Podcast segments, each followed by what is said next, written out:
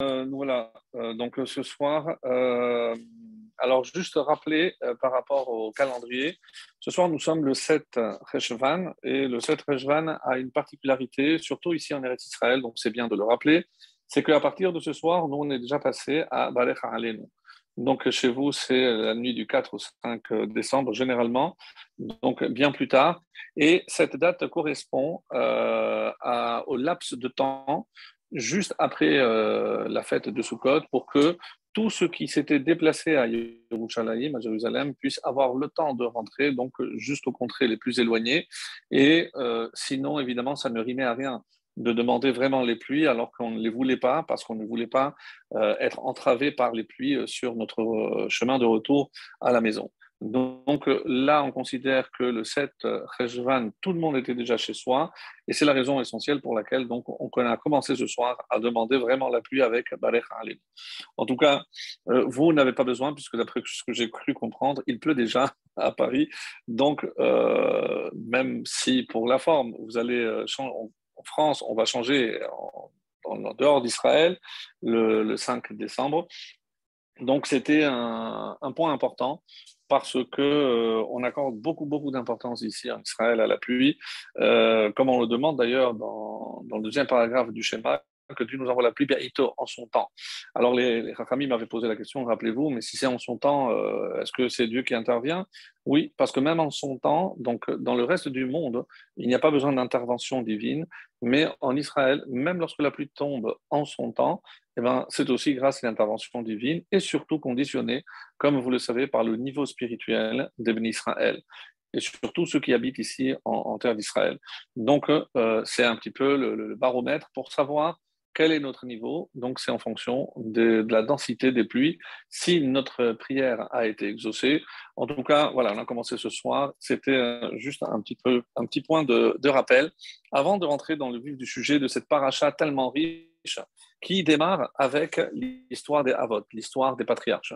Donc, on va tourner une page dans l'histoire de l'humanité et euh, il est bon peut-être de rappeler, comme euh, le fait d'ailleurs le Pirkei Avot, Pirkei Avot, donc euh, Maxime des Pères, dans euh, le chapitre 5, euh, voilà ce qui est dit. Il y a eu dix générations depuis Adam Arishon jusqu'à Noah, donc ça on aurait pu le compter, afin de proclamer l'étendue de sa longanimité.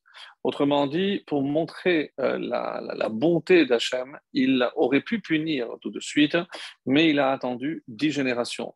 Donc, ce n'est pas simplement parce que nous, on ne sait pas compter les générations, mais c'est pour montrer, pour mettre en valeur, comme c'est marqué en hébreu, euh, donc, comment Hachem est longanime. En effet, toutes les générations qui se succédèrent euh, ont attisé la colère jusqu'au point où il a amené sur eux, euh, comme c'est marqué, les eaux du déluge. Donc ça, c'est dans la Mishnah 2 de, du cinquième chapitre de Avot. Il y a eu dix générations depuis Noah jusqu'à Abraham. Comme ça, en hébreu, c'est marqué Asara Dorot Minoar Ve'ad Abraham. Donc, il y a dix générations. Et là aussi, pourquoi? Pas parce que je ne sais pas compter, afin de proclamer Erer Apayim pour montrer euh, l'étendue donc de sa longanimité, comment Hachem est patient et ne punit pas tout de suite. En effet, toutes les générations qui se sont succédées attisèrent la colère, comme c'est marqué, euh, ils allaient donc en, euh, en, attisant la colère divine jusqu'à ce que vienne Abraham, qui reçut pour lui tout seul le salaire de, alors je dis en hébreu pour que vous compreniez, Vekibel alav sachar kulam, donc la récompense qui était réservée à toutes ces générations. Donc le salaire qui devait initialement revenir à tous revient à un seul homme, c'est Abraham. Et comme les commentaires de Pierre Cavod vont nous le faire comprendre, et c'est important comme introduction donc à, cette paracha et surtout à ce personnage exceptionnel d'Abraham, pour que l'on comprenne que si HM l'a choisi c'est parce que euh, il a mérité cette récompense. Donc à lui tout seul, hein, il va, et quand on dit lui tout seul, comprenez bien, ce n'est pas un homme, mais c'est la descendance de cet homme unique. Donc, alors que au départ, le, projet divin, c'était pour l'humanité tout entière, donc après, il y a eu une sélection, et euh, comme pour Noir, le seul qui a survécu à toute l'humanité, et là, on peut dire que Abraham est celui qui va survivre hein, à toute sa génération, et on va voir donc en quoi Abraham était-il particulier. Pourquoi? Pourquoi cette question? Parce que si on regarde le texte, on nous le présente à l'âge de 75 ans. Donc, que s'est-il passé avant? Pourquoi la Torah euh, passe sous silence? C'est des questions qu'on avait traitées les années précédentes, mais on va le faire sous un nouvel angle cette année, Bezrat Hashem. Donc, pour quelle raison donc, la Torah passe sous silence, je disais, euh, tous les, euh, les, hauts faits de, de, de, Abraham, comment on, en est arrivé à choisir cet homme parmi tous les autres, qu'est-ce qu'il avait de particulier? Et comme si euh, Pirkei Avot, qui n'a pas du tout cette vocation d'expliquer ou de commenter, mais tout de suite après, on nous dit, c'est à dix épreuves que fut confronté Abraham Avinu. Donc c'est intéressant, surtout qu'il y a ici un point important, euh, Nasa Avraham Avinu. Et ici, entre autres, le Gaon de Vilna et d'autres commentaires nous disent jusqu'à présent, on a dit, par exemple, de Noir jusqu'à Abraham. On n'a pas dit Abraham Avinu. Quand est-ce qu'on dira Abraham Avinu lorsque, Quand est-ce qu'il va mériter ce titre de Avinu, notre père? C'est au moment où il va être soumis ces dix épreuves. C'est de là donc on comprend que s'il a mérité le fait d'être appelé Avinu, notre père, notre patriarche, on peut dire, c'est grâce justement à ces dix épreuves. Mais là aussi sur ces dix épreuves, donc on ne va pas toutes les commenter, mais on va commenter la première qui est citée donc dans notre paracha, l'Echlecha. Comme vous le savez, il y a plusieurs avis concernant comment compter. Alors, comme la Mishnah est euh, évidemment irrévocable. Donc la Mishnah parle de 10 épreuves, donc il y a 10 épreuves. Mais vous savez qu'il y a plusieurs avis et tous ne sont pas d'accord comment on compte ces 10 euh, épreuves? 10 sur le nombre, euh, il n'y a personne qui va discuter, mais comment on les compte? Alors c'est vrai que le Midrash nous dit que la première a commencé par l'Erlecha et la dernière c'est par l'Erlecha. Quelle est la dernière à ce moment-là? C'est la Hakeda, lorsque Dieu va demander d'immoler son fils Yitzhak. Donc euh, il faudra que je trouve entre l'Echlecha, le début de notre paracha, et la fin de la, deuxième, de la paracha la semaine prochaine. Donc, il faudra qu'on trouve à l'intérieur les dix épreuves, en commençant par la première et la dixième. Euh, tout le monde n'est pas d'accord. Pourquoi? Parce qu'il y a des événements qui ont précédé, qui ne sont pas cités. Et pour certains de euh, nos maîtres, ils considèrent que oui, ça, ça faisait partie des épreuves, même si elles ne sont pas mentionnées par la Torah. La majorité, donc évidemment, euh, maintiendra que pour les compter, il faut que ça, ça fasse partie de la Torah.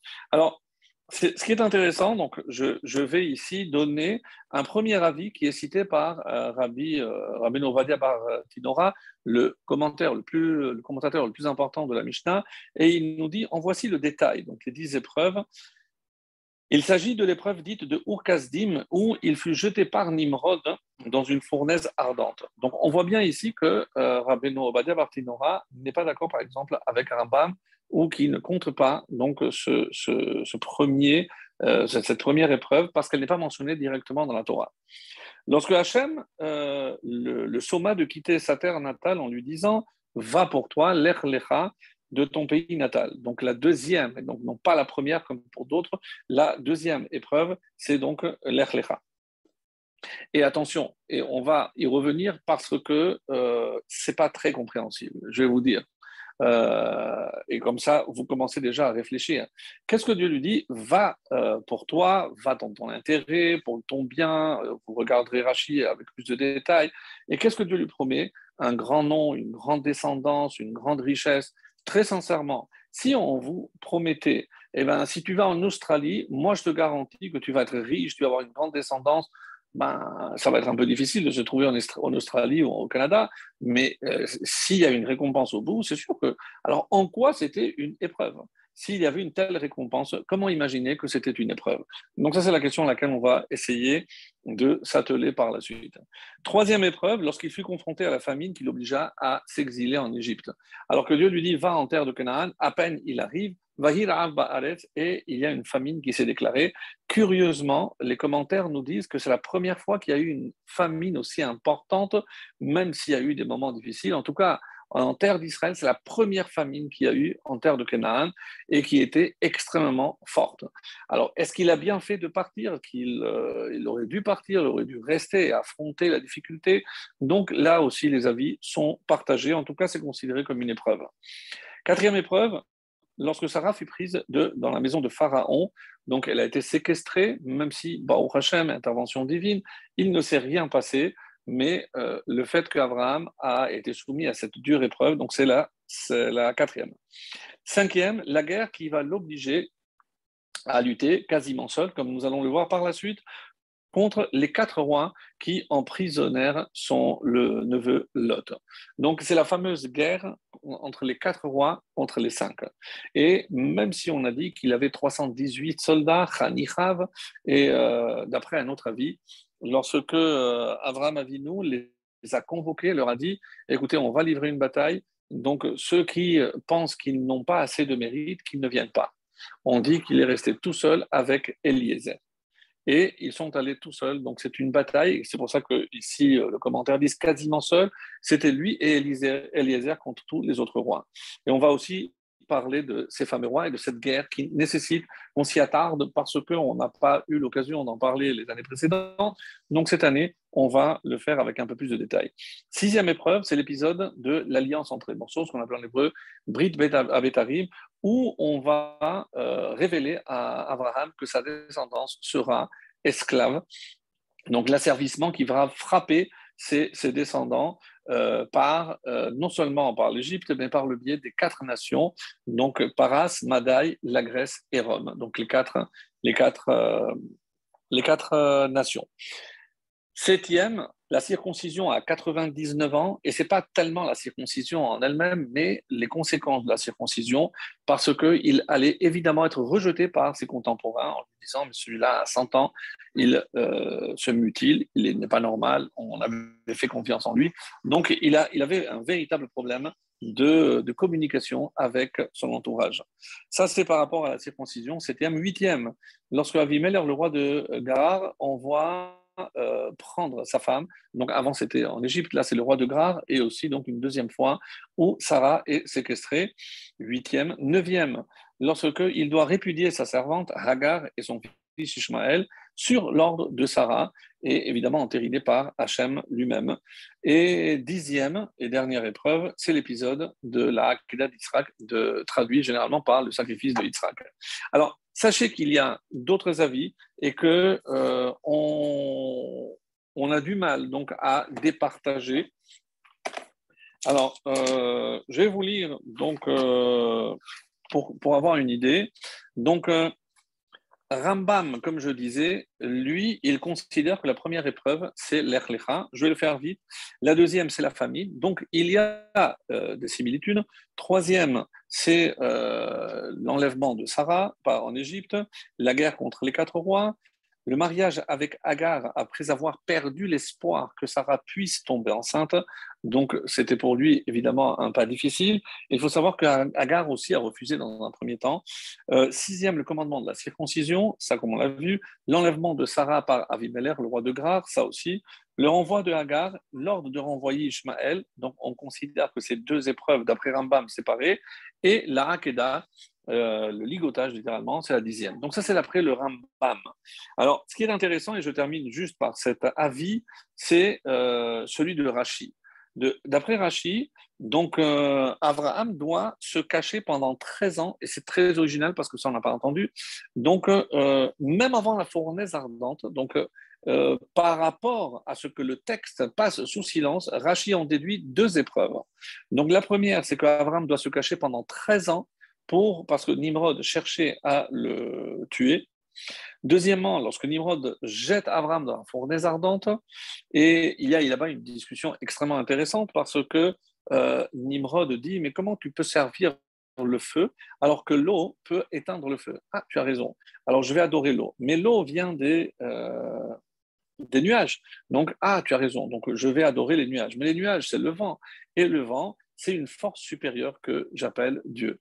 Donc il a dit, toi, tu es dangereux, donc, euh, je reviens au feu et on va voir si toi tu es capable d'éteindre le feu. Je vais te jeter dans le des ardents.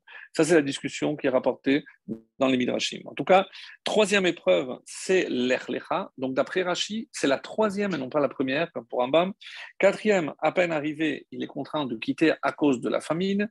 Cinquième, lorsqu'elle est, est enlevée, s'arrête enlevée par les envoyés du Pharaon. Euh, en Égypte, les rois capturent Lot et Abraham doit livrer donc une guerre pour le sauver, pour le récupérer. Dieu annonce à Abraham que sa descendance sera asservie à quatre empires, c'est les Brit Ben ça comme on l'a vu avant. À un âge avancé, on lui demande de se circoncire, de circoncire son fils. Huitième épreuve. Neuvième épreuve, le fait d'envoyer Ishmaël et Agar, c'est une seule épreuve et pas comme Rambam qui sépare en deux. Et il reçoit l'ordre donc de euh, sacrifier Yitzhak. Donc ça, c'est pour avoir encore une fois une vue d'ensemble et pour montrer à quel point euh, on peut euh, diverger même au sujet de ces dix épreuves. Mais encore une fois, comme vous le constatez, tout le monde est d'accord sur le nombre de dix, mais c'est juste expliquer quels sont, quels sont ces, ces dix. Alors, je reviens donc à ma question initiale et euh, pour essayer de comprendre pour quelles raisons euh, la Torah ne nous présente pas le personnage de, de Abraham. Alors, la seule présentation qui est faite, je vous le rappelle, c'est précisément la fin de la paracha de la semaine dernière, donc de Noir, où on nous présente euh, très rapidement le personnage de Abraham en nous disant Vaikar Terah et Abraham, et Abraham Beno. Donc Terah a pris son fils et euh, Avram, et le Lot, le fils de Haran, qui était mort, et son petit-fils, et Sarai, l'épouse de Avram, son fils, et ils sortirent avec eux d'Urkazim pour aller vers le pays de Canaan, et ils arrivèrent à Haran et ils s'y installèrent. Les jours de Terah furent de 250 ans, et Terah mourut à Haran. Donc, donc Haran, s'il est à Haran, donc maintenant on lui demande de tout quitter et euh, entre la fin de la paracha de Noir et le début de l'Echlecha, donc il y a évidemment des événements qui se sont déroulés euh, dont on, ne connaît pas le, détail à travers la Torah écrite, mais uniquement la Torah orale à travers les Midrashim. Puisque le début de notre paracha, et on le dit clairement, Avraham, etc. Avraham ben shanim shana. Donc, il est âgé déjà de 75 ans, quasiment la moitié de sa vie. Donc, qu'est devenue la première moitié de sa vie? Ça, c'est une question qui va occuper énormément tous nos commentateurs parce que euh, on voudrait savoir pour quelle raison la Torah ne veut pas nous parler de la jeunesse ou de l'enfance de Noir. Est-ce que c'est pour garder le mythe? Comme certains euh, ne vont pas évidemment s'empêcher de dire, ou alors il y a évidemment une raison beaucoup plus profonde. Et euh, lorsque la Torah passe sous silence quelque chose et insiste sur d'autres détails, c'est que évidemment elle veut nous transmettre un message euh, d'une grande teneur et surtout d'une grande profondeur. Alors, alors regardez donc comme je viens de le lire, ou Itam et Kazim, et le début de la paracha nous présente. Et quelles sont les promesses? Va varecha, mais varecha, je vais bénir ceux qui vont te bénir. Umkalelcha aor, et je vais maudire ceux qui te maudissent. Alors, la question que posent certains de nos maîtres, mais qui cherchent à maudire euh, Avram une question simple. Je veux dire, si Hachem parle de ceux qui te maudissent, que moi je vais les maudire, c'est qu'il y avait certainement des personnes qui voulaient maudire Abraham. Et pourquoi? Pourquoi on chercherait à maudire Abraham Alors, on a vu déjà à travers certains avis, notamment celui de Rachi, qui précise que déjà dans sa confrontation avec Nimrod, parce que, Nimrod a un projet, il faut pas oublier, Nimrod va aller jusqu'au bout de son projet. Le seul, le seul qui lui fait face et le seul qui lui tient tête, hein, c'est Abraham. Abraham est le seul qui empêche Nimrod d'aboutir hein, et d'atteindre son objectif. Encore faut-il définir, faudra-t-il définir quelle est la finalité de Nimrod? Qu'est-ce que Nimrod cherche exactement? Et surtout, à travers un enseignement euh, assez étonnant de la part de notre Hamim, qui nous parle, notamment lorsqu'on parle de la guerre euh, des quatre rois contre les cinq, il y a un roi nommé Amrafel Meler Shinar. Shinar, on connaît parce que c'est là où on a construit la tour de Babel. Donc, mais Amraphel, qui est-il? Les Haramim, dans la Gemara, affirment que Amraphel, c'est Nimrod. Donc, le voilà encore mêlé à cette guerre, à cet enlèvement de Lot. Pourquoi ils ont cherché à enlever Lot? Qui était vraiment visé à travers ceci? Et c'est ce qu'on va essayer euh, d'expliquer dans la suite de notre cours. Mais avant, je reviens donc à euh, ce qui est dit euh, par rapport à cette question. Euh, Vayamot Haran al Donc, dans la Pesikta Zutra, donc un texte midrashique, on nous dit Adrata lomet ben lifne ha'av, veze lemet met. Donc, la première fois que la texte nous dit puisque lorsque vous regardez chaque fois que la Torah parle de la mort de quelqu'un, c'est la mort du père pour laisser la place au fils. C'est la première fois dans la Torah où on voit que le fils meurt avant le père. Et c'est qui ce fils? C'est le frère de Abraham, le petit frère de Abraham, c'est Haran. Haran, donc, et on dit, mais comment est-il mort? Est-ce qu'il n'y avait pas de maladie à l'époque? Donc, euh, comment se fait-il? Là encore, la Torah ne parle pas, ne donne pas de détails. Et et euh, ce qui est intéressant, donc quand j'ai posé la question, mais qui veut maudire C'est le Ramban Nachmanide qui dit Pourquoi il s'est sauvé à Artsakenan Et la réponse se trouve, une des réponses possibles, c'est dans Moré le guide des égarés, au chapitre, le portique 3, paragraphe 29, chez parce qu'il le maudissait et il le euh, l'humilier. Donc il faut savoir que pendant cette génération, énormément de gens méprisaient, humiliaient et maudissaient Abraham. Pourquoi? Ils le tenaient pour responsable de la mort de son petit frère. En effet, que s'était-il passé, rappelez-vous? Lorsque Nimrod décide de le jeter dans la fournaise ardente, Haran euh, qui était un des élèves de son grand frère parce qu'il le suivait partout. Il était vraiment euh, son, plus fidèle, on va dire, élève. Et donc il a dit si jamais Abraham sort indemne du feu, alors moi aussi je me jette.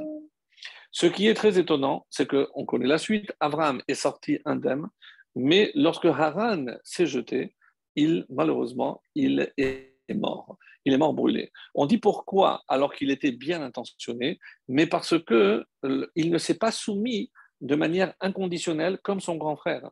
Donc il a dit s'il sort indemne, alors je le fais. C'est-à-dire il n'était pas convaincu ou assez convaincu. D'après euh, le Harizal, dans nos explications assez profondes, on nous dit que Haran va se réincarner euh, chez quelqu'un d'autre qui comporte les mêmes lettres que Haran, c'est Aharon. Et donc Aharon, donc on le parlera certainement plus tard, mais on dit que Aaron était la réincarnation de Haran avec le Aleph supplémentaire. Bon, ça, on va laisser euh, pour, euh, le, reste. Alors, voici la discussion qui est rapportée dans le Midrash Rabbah entre euh, Abraham et Nimrod. Alors, Nimrod, Amar l'Abraham, et je prosterne-toi devant le feu. Amar Abraham, je, ne comprends pas. Ce que j'avais dit tout à l'heure en citant le Midrash, c'est le Midrash Rabbah. Mais si, les eaux éteignent, alors il dit la maïm, alors prosterne-toi devant l'eau. Mais l'eau, c'est l'ananime, c'est les, nuages. Amar lo Alors d'accord, alors prosterne-toi devant les nuages. Amar Avraham, de la roi. Alors je me prosterne devant le vent, puisque c'est le vent qui pousse et qui apporte les euh, nuages. Ananim. Amar Nimrod, Devarim, Shen Bahem Mamash Atamedaber. Et qu'est-ce que tu es en train de parler vraiment des, propos incongrus? Qu'est-ce que tu es en train de raconter?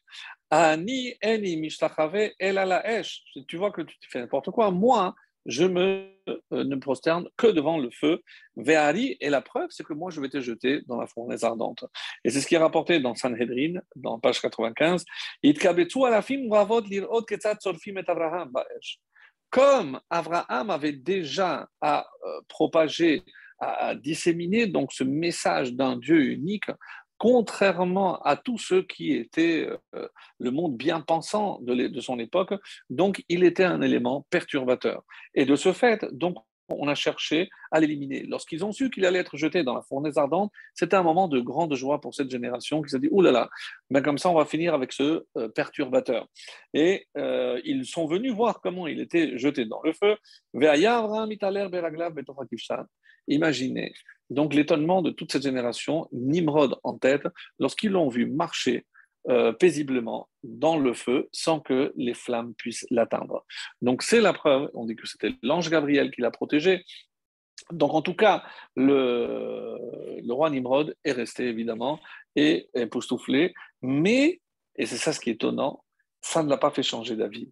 C'est-à-dire quand il voit qu'un homme est capable de maîtriser le feu et que cet homme prétend qu'il y a quelque chose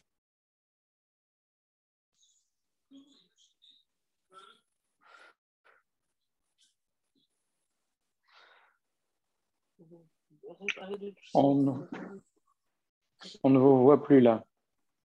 Ah, pardon. Comment imaginer que euh, Nimrod, devant une telle évidence, hein, il ne se rend pas ben, il, aurait dû avouer, puisque là, c'était clair. Et ça, c'est pour montrer donc la, la, cécité de cette génération avec Nimrod à la tête. Donc, on devra s'attarder pour essayer de comprendre pourquoi Nimrod, quel, était le but recherché par Nimrod? Et vous allez voir certainement des révélations assez étonnantes ce soir concernant euh, le, projet, le projet de, Nimrod. Mais on laisse par la suite. En tout cas, Ramban vient, Nachmani pose une autre question. Je ne comprends pas parce que dans cette paracha, on n'a pas expliqué grand-chose. Quoi? Pour quelle raison? Qu'est-ce qui a motivé Hachem demander à un homme de 75 ans qu'on ne connaît pas, puisqu'on ne l'a pas présenté, on, sait juste qu'il a suivi son père et qu'il a perdu son frère, c'est tout ce qu'on sait de lui. Et euh, on lui dit, et Dieu va lui promettre euh, des bienfaits, la richesse, euh, chez euh, donc quelque chose qu'il n'a jamais promis ni accordé à aucun être humain avant Abraham. Mibeli chez Yagdim, chez Abraham, Oved Elohim, Tzadik Tamim, même pour hein, on a fait une introduction. Tzaddik Hayab et donc Ishtamim, donc on nous l'a présenté, on nous a présenté ses qualités, ses vertus, alors qu'ici, il n'y a rien sur Abraham qui justifie le choix que Hachem porte sur lui. Donc, et ça, véritablement, donc ça, ça nous laisse un petit peu euh, étonnés, ou alors euh, pourquoi, encore une fois, la Torah passe sous silence? Et la preuve, comme Rachi euh, l'a fait, c'est que deux parmi ces dix épreuves ne sont pas mentionnées.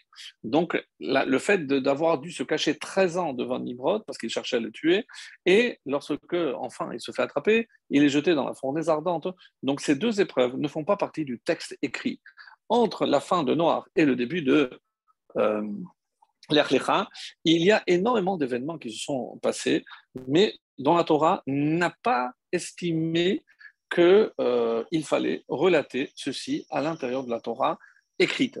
Et c'est le Midrash qui va compléter toutes ces lacunes, et c'est grâce donc à ces Midrash, ces différents Midrashim, que nous savons ce qui s'est passé. Mais la question reste entière. Pourquoi on n'a pas voulu parler de Abraham avant cet âge de 75 ans?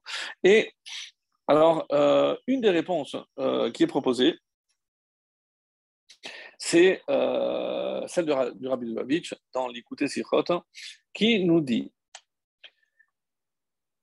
et je pense que euh, c'est très riche parce que, encore une fois, il ne s'agit pas simplement de venir répondre à une question comme on pourrait l'imaginer. Ce que l'on recherche ici, c'est ce qui fait d'Abraham sa spécificité, et mes amis, c'est ce qui fait d'emblée notre spécificité à nous tous puisque nous sommes descendants d'Abraham. Si Abraham a été choisi avec ses descendants, donc c'est que nous portons aussi quelque part cette particularité de notre premier patriarche qui est Abraham. Alors, que s'est-il passé? Et voilà ce qu'il rapporté. À Torah Madgisha, dans l'écouté Sichot du Rabbi Lubavitch. À Torah Madgisha, Etel HaYehudi Harishon. Regardez comment euh, est appelé Abraham le Yehudi Harishon c'est le premier juif. Vous allez me dire, évidemment, c'est anachronique. Pourquoi? Parce que euh, Yehudi vient de descendant de Yehuda. Yehuda n'est même pas encore euh, dans les papiers, euh, en tout cas pas dans l'histoire. Oui, mais on a bien compris que c'est ce qui définit non seulement l'hébreu, comme on a tendance à l'appeler Abraham, mais le vrai juif. Parce que nous, on s'identifie à Abraham et on l'appelle Avinu, notre père, c'est parce qu'un père transmet l'essentiel à son fils à ses descendants en général. Donc, d'après le rabbi Dovavitch, qui nous dit, à Torah Madgisha la Yehudi Harishon, cette appellation merveilleuse, c'est le premier juif, en parlant d'Abraham.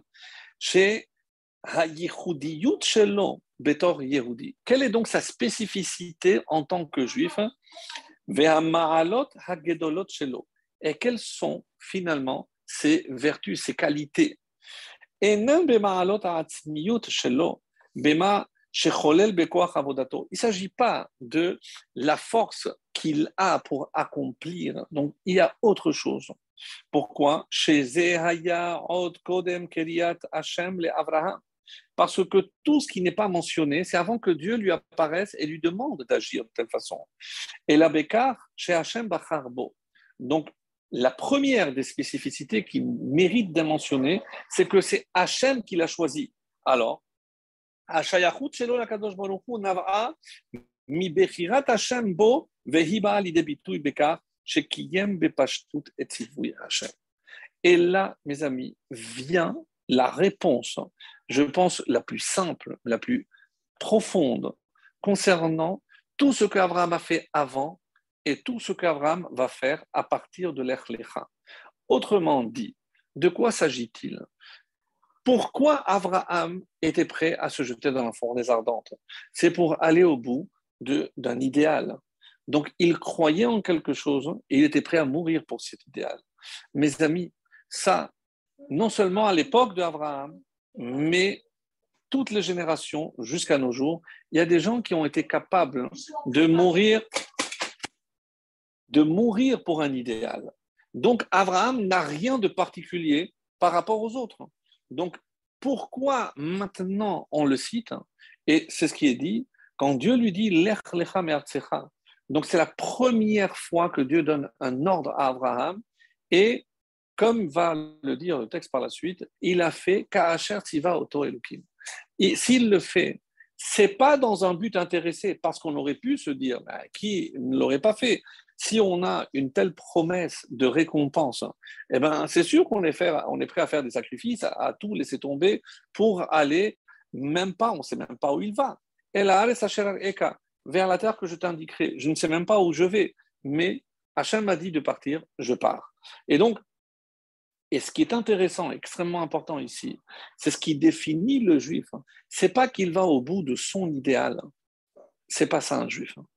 Ça, des gens qui vont au bout de leurs idées, ben, il y en a plein. Et ça ne fait pas de, des juifs. Qu'est-ce qui fait de nous, notre spécificité que nous avons hérité d'Avram Avinu, c'est le fait qu'il avance toujours comme Hachem lui demande. Donc il ne se pose pas de questions, il ne cherche pas à comprendre pourquoi, il ne voit pas s'il y a peut-être un intérêt, effectivement. Donc même s'il y a un salaire, la Pierre Cavote le dit, il ne sert pas Dieu comme un esclave qui attend un salaire, parce que ça enlèverait non seulement du mérite de faire, mais de ton identité de juif. Parce que ce qu'on est en train de dire ici, que ce qui fait notre identité, c'est notre capacité à se soumettre à la volonté de Dieu sans poser de questions ni de conditions. Et ça, mes amis, c'est extrêmement difficile. Ce l'echlecha qui contient peut-être le message essentiel qui a fait, comme nous venons de le lire, de Abraham le premier juif. Donc nous, si on est ses descendants, c'est parce qu'on est capable de faire comme lui. Alors, et maintenant, on a une réponse à la question. Quand on regarde le texte, même si c'est une question très classique, Rachid, tous les commentaires euh, parlent de cette question, dans l'ordre dans lequel hein, la Torah demande à Abraham de partir. Donc, qu'est-ce qu'il demande? Mais de la terre. C'est sûr que si tu pars de ta terre, tu pars de ton pays natal et que tu pars de la maison de ton père. Donc, comment on aurait dû dire? On aurait dû inverser. D'abord, quitte la maison de ton père, ensuite ton pays natal et ensuite la terre, ta terre entière. Donc, pourquoi euh, c'est fait à l'inverse? Pourquoi on a. Parce que, comme euh, l'enseigne la chassidoute, il ne s'agit pas de quitter un endroit géographique. Pas du tout. Que veut dire le Artsecha Et ça aussi, c'est euh, un enseignement que le rabbi prend des rabbis précédents, de la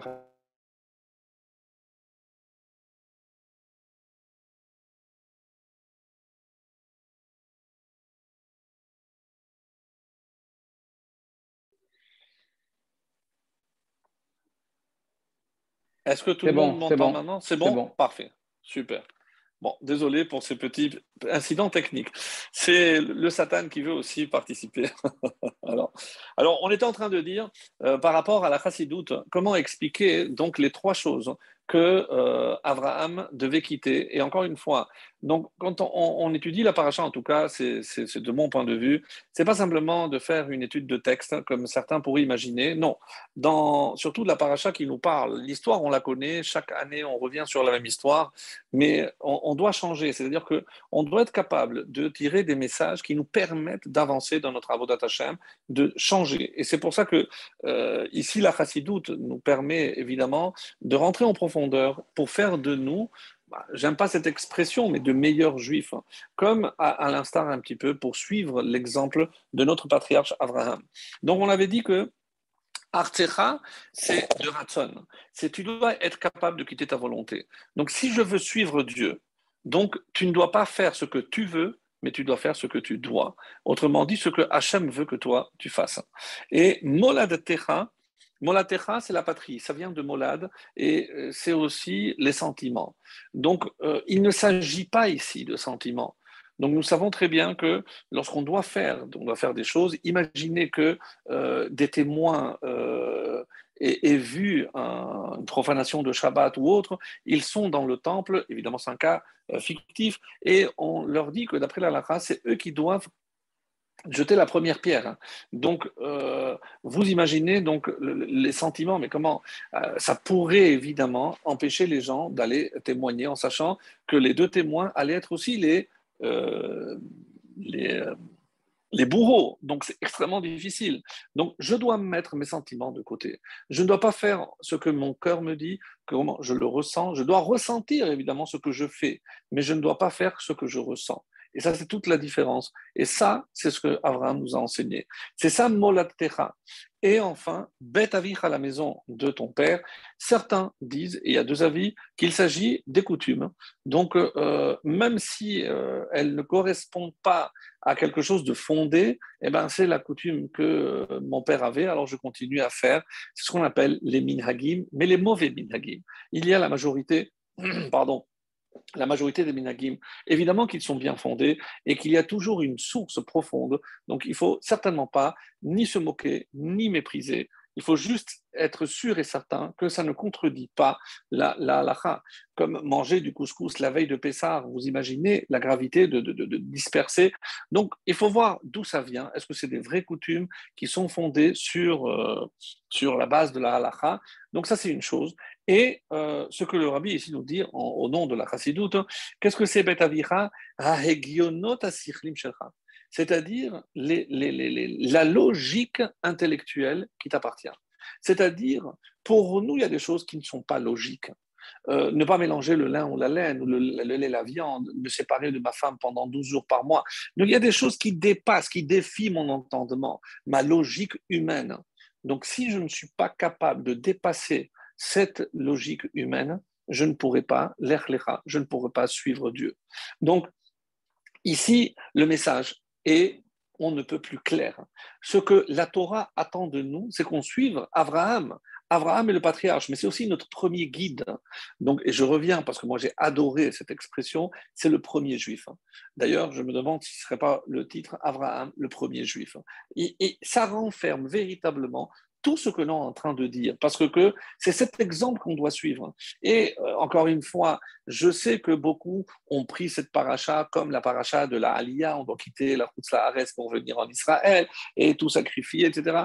Non, moi, moi, encore une fois, chacun fera son interprétation, mais celle que moi je vous propose euh, ici, en, se basant sur la chassidoute, c'est ces trois facteurs qui répondent de manière euh, formidable. Parce que d'abord, si je ne suis pas capable de, faire fi de, de ma volonté à moi, je ne pourrai pas me soumettre à la volonté divine. Ça, c'est le premier pas. Et donc, dans cet ordre, évidemment que c'est logique. Ensuite, on a dit, c'est les sentiments. Et ensuite, c'est le sechel, c'est-à-dire l'intellect et sa logique. En tout cas, voici ce que l'on peut apprendre de ce premier passage. Et c'était pour moi un message extrêmement important par rapport à cette façon de passer sous silence tant de détails de la vie de ce premier patriarche. Et pourquoi? Parce que la Torah ne veut pas mettre en avant ce que Abraham a fait de son initiative. Parce que ça n'a aucun mérite. Mais quoi Il était prêt à mourir dans, le fournaise ardente. Oui, Haran aussi. Et la preuve. Donc, ce n'est pas, ce n'est pas ce que Hachem nous demande.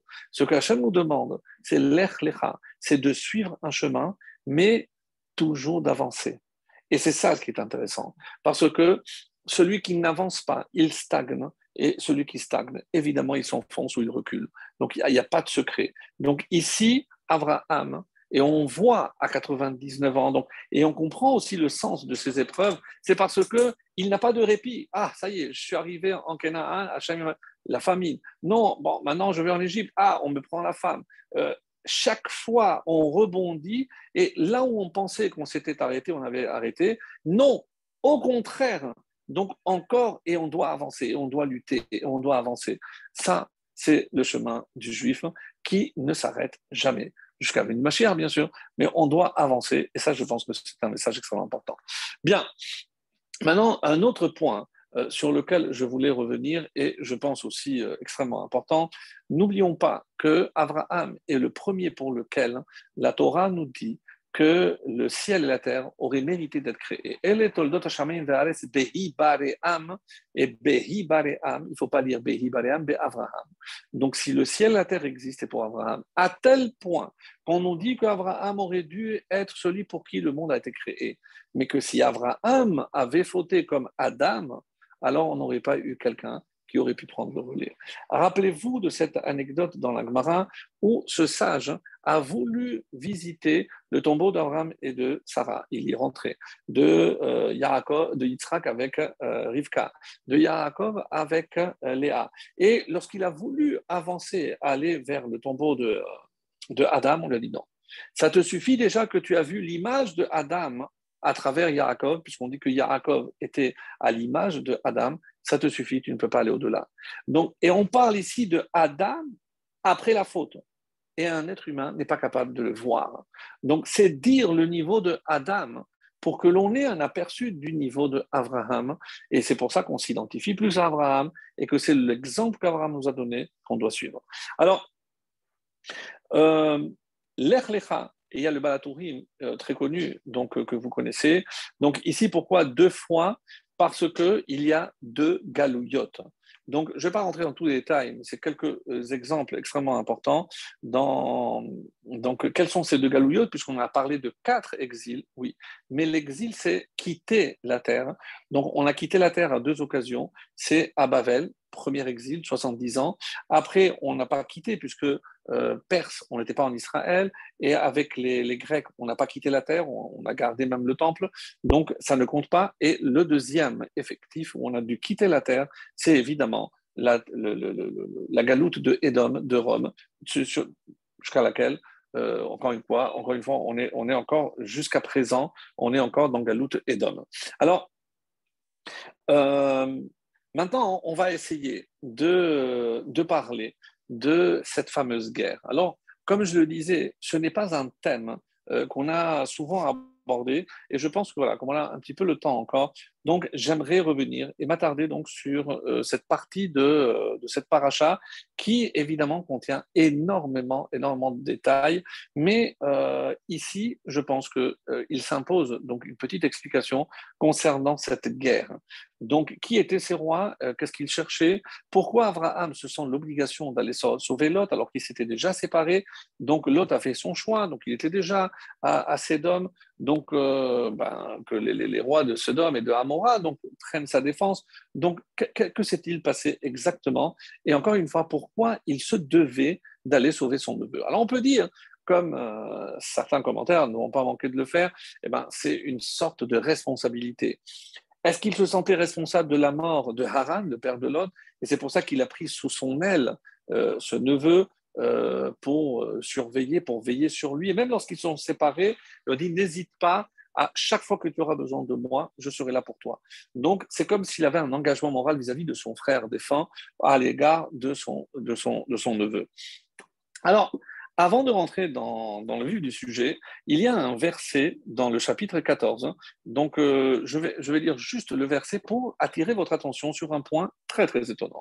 Alors, on nous dit Vaïkrou et Lot, donc en parlant de cette guerre, ils ont pris, ils ont saisi Lot, Ve'et et tout son bien, Ben Achi Avraham, le fils du frère d'Avraham, Vayelechu, et ils sont partis, Veu Yosef Bizdom, et lui, il siégeait à Sedom, en parlant de euh, Lot. Alors, les Rachamim posent ici une question. Est-ce que je dis, ils l'ont pris, un tel, sa voiture, fils d'un tel? Ça n'a aucun sens. Ça n'a aucun sens. J'aurais dit, ils ont pris un tel, fils d'un tel, et tout c'est bien. Alors, regardez, je vais relire le texte, et vous allez comprendre qu'il y a ici une anomalie euh, extraordinaire. Donc, et Lot, ils ont saisi, ils ont pris Lot, Ve'et Rechusho, et son bien, Ben Achi Avraham. Ça colle pas. On aurait dû dire et Lot, Ben Achi Avraham, le fils du frère de Avraham, Ve'et Rechusho et son bien. Qu'est-ce qu'on dit ici? C'est comme si le bien de Lot était le fils de Avraham. Et là, on ne comprend plus rien, sincèrement.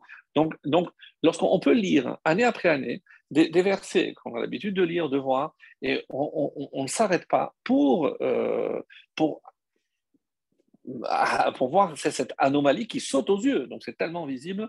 Alors, et c'est pour ça que c'est euh, normalement Ben Achi aurait dû être avant. Alors, il y a plusieurs réponses à cette question. Ben rak keshelot urkushol noflim bide arba melachim istayemet avodat amilchama. Pourquoi, pourquoi, pourquoi euh, ils ont attendu de le saisir pour partir? Comme si la guerre se termine avec l'emprisonnement de Lot. Comme si le but euh, premier avait été justement de se saisir de Lot.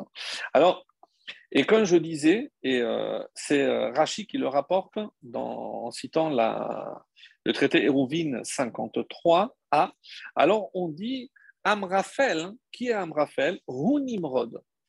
Amraphel, le roi de Shim'a, c'est Nimrod. Chez Amar le Abraham, et qui avait dit à Abraham, Paul le Tor Kifshanaesh, jette-toi dans le, la fournaise ardente. Donc on voit ici qu'il ne s'agit pas des rois inconnus. Il s'agit d'un côté, on a Nimrod, et de l'autre côté, on a les rois de euh, Sédom et le roi de, de Amora, qui s'appellent, d'ailleurs, leur nom est assez, euh, euh, étonnant, comme le dira dans, dans Aderet Eliyahu, donc le Ben Ishraï, il nous fait remarquer que et Birsha Melech Amora, Birsha c'est le roi de Amora, et Bera c'est le roi de Sédom. Donc le roi de Sédom et Amora. Et qu'est-ce qu'il nous fait remarquer Que Bera, avec le mal, ou alors bet ra, il y a deux mots. Rotzeloma, yeshlo, il avait deux côtés, deux dimensions de mal. Echad shelo, la sienne propre, ve'echad shelancheiro, et la, celle de ses habitants. C'est-à-dire que les habitants étaient à l'image du dirigeant. Le dirigeant était mauvais, donc tous les habitants étaient mauvais. De la même façon, comme pour le roi de Amora, qui s'appelle Birsha, c'est bête Recha, de méchanceté.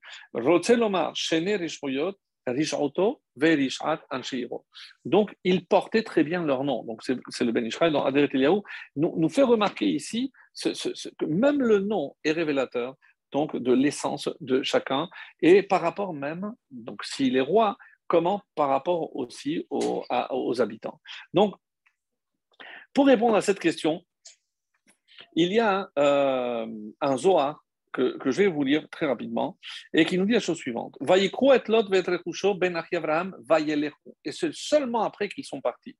Maïtama, le Zohar demande, pour quelle raison? Pourquoi ils, ont attendu de prendre l'autre pour partir? Begin, je vais lire en hébreu, euh, milchama. Parce que toute cette guerre ne visait que l'autre. Donc dès qu'ils l'ont eu, ça s'est arrêté, ils sont repartis. Maïtama, alors bon, mais tu ne me réponds pas, mais c'est quoi la réponse? C'est pour quelle raison? Begin kevan Mes amis, on a ici un Zohar extraordinaire qui nous révèle quelle est l'essence même de cette bataille. Ce n'est pas une simple bataille, ce n'est pas une guerre comme on aurait pu imaginer euh, de, territoire, c'est une guerre idéologique. Et ce que le Zohar nous révèle ici, de manière, donc on le retrouve dans d'autres explications, le Rama de Pano et autres euh, euh, aussi très profondes, qui nous disent que finalement, Lot n'était que la part. Qu'est-ce qu'il cherchait vraiment? Qui cherchait-il vraiment à attirer dans leur filet? C'est Abraham. Et comme le Zohar nous dit ici clairement, qu'est-ce qu'il cherchait? Parce qu'il sortait le monde de la Avodazara ou Mahnisam la Avodazakadosh Donc, autrement dit, quel était le but non avoué de Nimrod? C'était empêcher l'humanité de se diriger vers Dieu. Autrement dit, autrement dit pardon, de, révéler la présence de Dieu dans le monde. Et qui était le facteur ou le vecteur de cette révélation de Dieu dans le monde? C'est Abraham. Donc, il cherchait à piéger Abraham pour l'exterminer et enfin terminer avec ce perturbateur. Et donc, c'est comme ça qu'il faut comprendre, et c'est pour ça qu'on peut lire et lot ben Abraham, que shegama parce que finalement, euh, n'oublions pas que Lot a aussi hérité de cette idéologie de qui? Ben Achi Abraham, de Abraham. C'est-à-dire que pourquoi ils en ont voulu à Lot? Parce que quelque part, lui aussi détenait l'héritage de Abraham avec ce Dieu unique. Donc un Zohar extraordinaire. Donc on va avancer un petit peu et vous allez voir que Nimrod, vous savez avec combien de soldats, en tout cas c'est le Midrash qui nous révèle, hein, avec combien de soldats il s'est présenté, on nous dit qu'il est venu avec 800 soldats. Ça vous dit quelque chose? Aesav est venu avec 400, Nimrod avec le double, avec 800.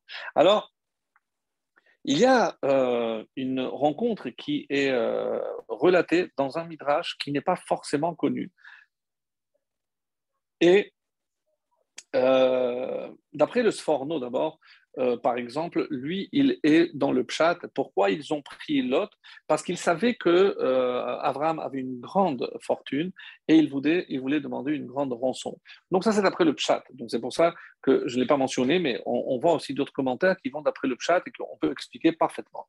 Donc je reviens donc à ce fameux midrash exceptionnel, vraiment très très beau, qui nous dit qu'un jour, hein, Nimrod euh, a pris son courage et il a dit, moi je vais voir ce que Abraham fait réellement après avoir euh, essayé, tenté de le tuer, etc. Donc il va dans sa tente et euh, il le reçoit très bien, il lui donne à manger, à boire et tout. Bah, magnifique, vraiment, la réputation était à la hauteur donc, de l'hospitalité d'Abraham. Et au moment où Nimrod s'apprête à quitter, il lui dit Excuse-moi, mais avant de partir, je dois te demander de me payer ce que, ce que tu me dois. Je dis, ah bon? Mais, mais, mais pourquoi? Parce que j'ai entendu que tout ce que tu reçois, eh ben, tu, tu, tu, vas payer. Alors il lui dit, oui, c'est vrai, mais c'est différent pour un Dieu. Un Dieu, il doit payer. Et comme toi, tu te prétends être un Dieu, donc tu dois payer. Je dis, mais d'accord, mais, mais pourquoi une somme aussi astronomique? Il lui a dit, non, regarde. Et il lui sort donc un carnet. Chaque fois que j'ai donné à quelqu'un, et quand je disais, voilà, euh, euh, avant de partir, il me disait Dieu te le paiera. Sans rigoler. Donc Dieu te le paiera. Donc maintenant que j'ai un Dieu devant moi, eh ben, j'ai sorti toutes les factures que j'avais au retard, donc c'est à toi de payer. Alors, il dit, mais écoute, tu te moques de moi, mais qu'est-ce que c'est que cette histoire je, suis... je dis, mais c'est toi qui dis. Je non, non, non, non, non. Je, je, ne suis pas un Dieu, donc, euh, ah, si tu n'es pas un Dieu, alors évidemment, tu ne dois rien, mais je te demandais juste une chose. Est-ce que tu peux me faire un papier comme quoi tu, précises, tu, écris précisément que tu n'es pas un Dieu? Alors, euh, il était coincé. Alors, qu'est-ce qu'il a fait? Il a écrit, il a signé, le roi Nimrod avoue ne pas être un Dieu. Il a regardé ce papier. Donc, maintenant, et ce midrash que je disais, donc je n'ai pas trouvé véritablement la source, mais c'est comme ça que j'ai entendu, qu'est-ce qu'il dit? Euh, il, va, il a pris Lot parce qu'on dit que l'autre ressemblait énormément à Abraham. Et il l'a fait crier sur tous les toits, c'est que le papier qu'il avait fait signer comme quoi euh, il n'était pas un dieu était un faux. Donc il a saisi Lot, donc c'est encore un peu un autre midrash, pour expliquer, comme le Sforno a fait par rapport au Pshat, donc une autre explication aussi de Pshat, aussi très intéressante. Bon, mais vous choisirez ce, qui vous plaît. En tout cas, je trouvais que c'était très original, surtout que ce n'est pas forcément des, passages très, connus. Alors, on va poursuivre, si vous voulez bien. Et euh, le, le nous dit que euh, lorsque euh, on est venu annoncer qu'on avait saisi Lot comme un prisonnier, qui est venu, va y avoir à Palit, le rescapé. Qui est ce rescapé? Vous regarderez Rachid, je, vais vite parce que je vais lire l'essentiel. Donc, il y en a qui disent que ce, rescapé, c'était Og Melech Habashan. Og. Og, c'est ce géant qui s'est attrapé à l'échelle extérieure de la de la de l'arche et qui a survécu. Et donc, ce qui est assez étonnant, c'est lorsque Og, on le retrouve à l'époque de Moshe vous allez me dire, mais comment c'est possible? Et c'est comme ça qu'on expliquera que euh, lorsque euh, Og a annoncé à Abraham, lui, il a dit au monde, ne vous inquiétez pas, de toutes les façons, vous n'avez rien à craindre de Abraham, parce que lui, il va mourir avec ses idéaux, puisqu'il n'a pas d'enfant, il n'aura pas d'enfant. Donc c'est ce qu'il a et lorsque il a fait euh, Beyom Higamel et Yitzhak, le jour où il a fait une fête pour Yitzhak, donc qui était là? C'est, et tout le monde se moquait de lui. Tu nous avais dit, euh, oui, mais bon, c'était pas prévu, je, ne sais pas. Et qu'est-ce que Hachem a fait? Non. Non seulement Abraham aura un garçon, aura un fils, mais je veux que tu restes en vie pour voir tous les descendants qui descendront de Yitzhak et de Yaakov autrement dit le peuple juif, et ce sont ses descendants qui te tueront. Et par qui a été abattu Rog Par Moshe précisément. Donc, pour montrer comment, au, bout de certaines générations, Akadosh Baruch règle ses comptes à tout le monde. Donc, ça, c'était pour reprendre ce point-là. Et euh, il y a aussi un autre enseignement, on n'aura peut-être pas le temps de tout voir, mais euh, quand euh, une histoire que, j'aime beaucoup et qui euh, nous permettra peut-être de, de, comprendre ce qui se cache dans cette bataille. Donc j'ai dit, d'une part, qu'est-ce qui se cachait? C'est justement, on voulait porter atteinte à Abraham. Mais pourquoi Abraham? Parce que c'est lui qui allait révéler, encore une fois, la présence de Dieu sur terre. Si je vous demandais, mais aujourd'hui, comment je peux voir, la, à travers quoi je peux voir la volonté de Dieu ou la, présence de Dieu? Donc, vous me répondrez, c'est forcément, c'est à travers la Torah. Donc, quelque part, il voulait porter atteinte à la Torah. Et c'est comme ça, par exemple, que le Mégaléa Moukot, hein, à la, fin de Noir, alors j'ai le texte, je l'ai préparé, donc on va voir si on a le temps. Mais en tout cas, il cite les Kitve Arizal et il dit Rechusho ben Achiv. Donc le fameux verset dont il était question déjà depuis tout à l'heure, Rechusho ben Achiv, les initiales c'est Resh Bet Aleph, c'est Rava. Rava c'est un des maîtres du Talmud. Abaye Verava. Lorsqu'on veut parler des discussions du Talmud, on dit Ravayot, Abaye, Verava. Et pourquoi plus Rava? Parce que souvent, la halakha, en cas de discussion, de divergence d'opinion entre Abaye, Abaye et Rava, on suit Rava. Donc ici, c'est une allusion à quoi La Torah orale? Donc quel est ce bien auquel il voulait toucher, il voulait exterminer, il voulait porter atteinte? C'est la Torah orale. Mes amis, c'est une révélation ici de Megalé Amukot. Et euh, quand il le cite, euh, je, l'ai mis quelque part. Donc, ah, je l'ai mis ici de côté avec un marque-page. Et voilà ce qu'il dit. Alors, la reine Amar Askir, euh, on va commencer un peu plus tard pour, pour gagner du temps. Euh, pour empêcher Israël de compléter la Torah orale.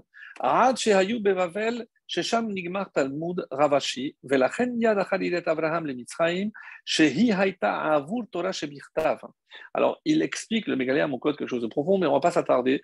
Mais il dit qu'il est question ici de deux choses la Torah écrite et la Torah orale. Donc, la Torah écrite, c'est ceux qui sortent d'Égypte. Pourquoi il est allé en Égypte? Pour récupérer les étincelles afin de pouvoir recevoir la Torah écrite. Et par la suite, Torah Zachar Batora Inyan Arba Melachim, Shehayu Be'emek Amelech Shel Bavel. C'est pour ça que c'est Bavel. Et qu'est-ce qu'il y a eu à Bavel? Shehi Amuka Ve'amrafel ou Melech Bavel, Sham Zachu Israël. Qu'est-ce qu'on a reçu de Bavel? Le Talmud, Bavli, la Torah orale.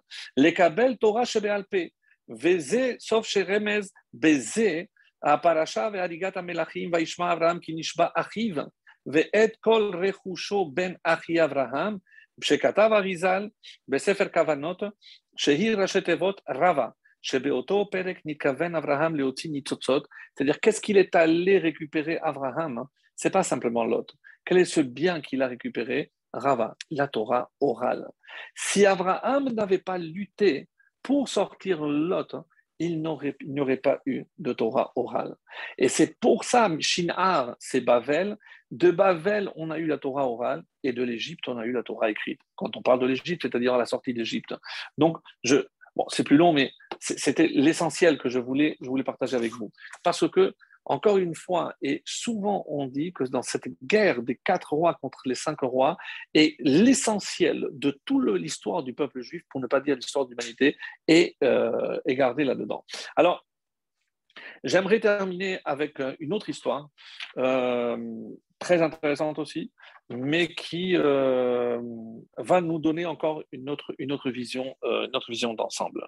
Alors, il y a un, personnage euh, qui est très connu, euh, qui s'appelle euh, Eliezer. Eliezer, donc le fils de Hurkenos, donc était l'homme le plus riche de, Jérusalem ou d'Israël, avec Kalva Savoie, Tzitzit ben Keset et euh, ben Gurion.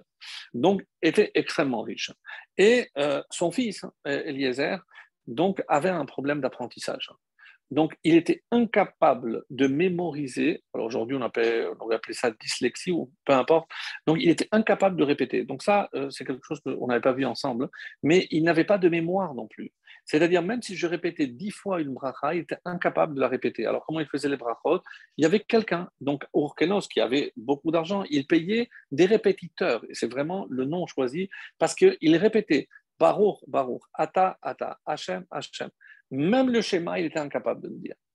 Et un jour, donc, son père a dit, écoute, j'ai dépensé déjà énormément d'argent pour tes enseignants, stop.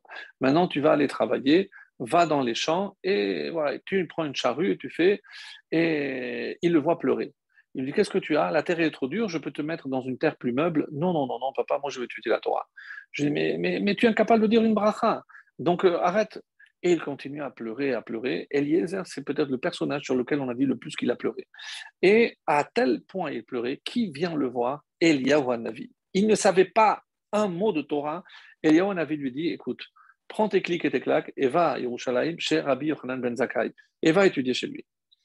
Il ne perd pas le temps et il va là-bas chez lui et il lui dit Je vais étudier la Torah. Très bien. Qu'est-ce que tu connais? Euh, Je connais rien. Je dis, bon, mais tu sais les brachot? Non. Tu sais le schéma? Non. Ouais, mais alors tu sais rien, c'est ce que je vous ai dit, que je connais rien. Je dis, mais écoute, c'est pas possible. Je dis, oui, c'est possible, je connais rien. Je dis, tu sais quoi, moi, je vais m'occuper de toi. Et pendant des années, et pendant des années, donc il a appris à lire, il a appris les brachot, etc. Et il est venu lui dire, mais moi, euh, il a pleuré encore. Je lui ai pourquoi tu pleures maintenant? Parce que je veux étudier la Torah, maintenant, ce n'est pas les brachot. Je lui mais, tu es incapable de mémoriser. Alors, tu sais quoi? On va étudier deux halachot pendant une semaine. Et tu vas répéter jour et nuit la halakha. Et il y a une halakha dans le Shulchan Aruch, manichin tefilin shel yad ala yad, ve shel roche à la roche. Donc ça, même un bébé. Donc on met les téfilines de la tête dans la tête et les téfilines du bras sur le bras. Donc, et il a répété pendant sept jours. Et il est revenu, il lui a dit, voilà, tu les connais par cœur. Oui, je connais par cœur. Et il a répété. C'était un exploit. Alors, à un moment, donc, il lui a dit, écoute, euh, quand il est venu pour réciter, il a dit écoute, euh, va, au fond, euh, tu, n'as pas mangé, que pourquoi? Tu, sens très très mauvais.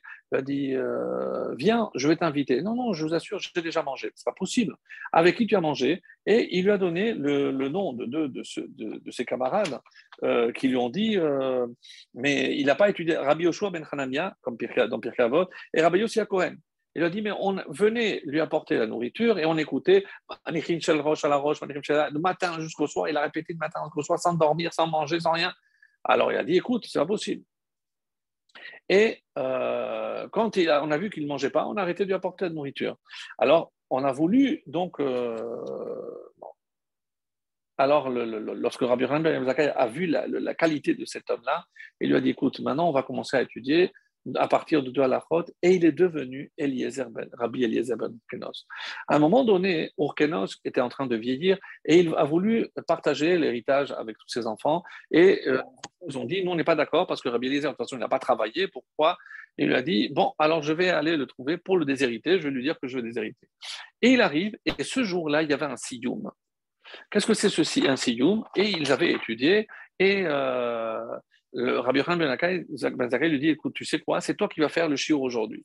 Je dis devant le Rav, moi je ne peux pas parler. Je dis Alors, tienne, moi je sors. Non, mais Rav, comment vous allez sortir? Je sors, je veux que tu fasses ton shiur. Et ils ont appelé les notables, un siyum, un, grand banquet, tout ce que vous voulez. Les trois riches notables, Ben Tzitzit Akesen, Adimon Ben Gurion, Kababasa, tout le monde était là. Et avant qu'ils commencent à parler, on entend un carrosse arriver, etc. Euh, huit chevaux, c'est Orkenos, waouh, Orkenos. Et quand euh, chaque fois que euh, Rabbi Ben Zakkai demandait mais qui est ton père, je dis écoute ça change pas. Jusqu'à un moment donné, il lui a dit oui, je vais vous dire la vérité, c'est Urkenos. Donc lorsqu'il a vu arriver Urkenos, il a dit, il a, il a, il a accueilli, il a dit voilà, vous asseyez, vous asseyez à côté des notables, etc. Vous tombez bien parce que on va, on va faire un chiour maintenant. Ah bon, d'accord, alors j'attendrai. Et euh, il se lève, Rabbi Yochanan Zakai. Voilà, sachez que le shiur aujourd'hui va être donné par Rabbi Eliezer ben Orkenos. Le père, il reste scotché. Ah bon, mon fils, qui est capable de faire une bracha. Et donc, lui, il sort et il fait une dracha. Rabbi Eliezer fait une dracha euh, mémorable. Donc, c'est rapporté dans certains passages du, Midrash, de la, Gemara. Donc, je, vais vous dire essentiellement parce que c'était ça ma conclusion. Et donc, et, il, euh, lorsque Urkenos voit ça, il va vers son fils, il l'embrasse, il voit Écoute, je voulais te déshériter, mais je vais tout te donner. Maintenant, comment tu as fait? Je non, papa, je, je ne veux pas. Euh, je veux pareil à mes frères. Si tu dois partager, exactement. Si tu dois partager, je veux que tu sois que tu sois pareil pour tous. Et euh, moi, je veux que la Torah est la Torah bilvad.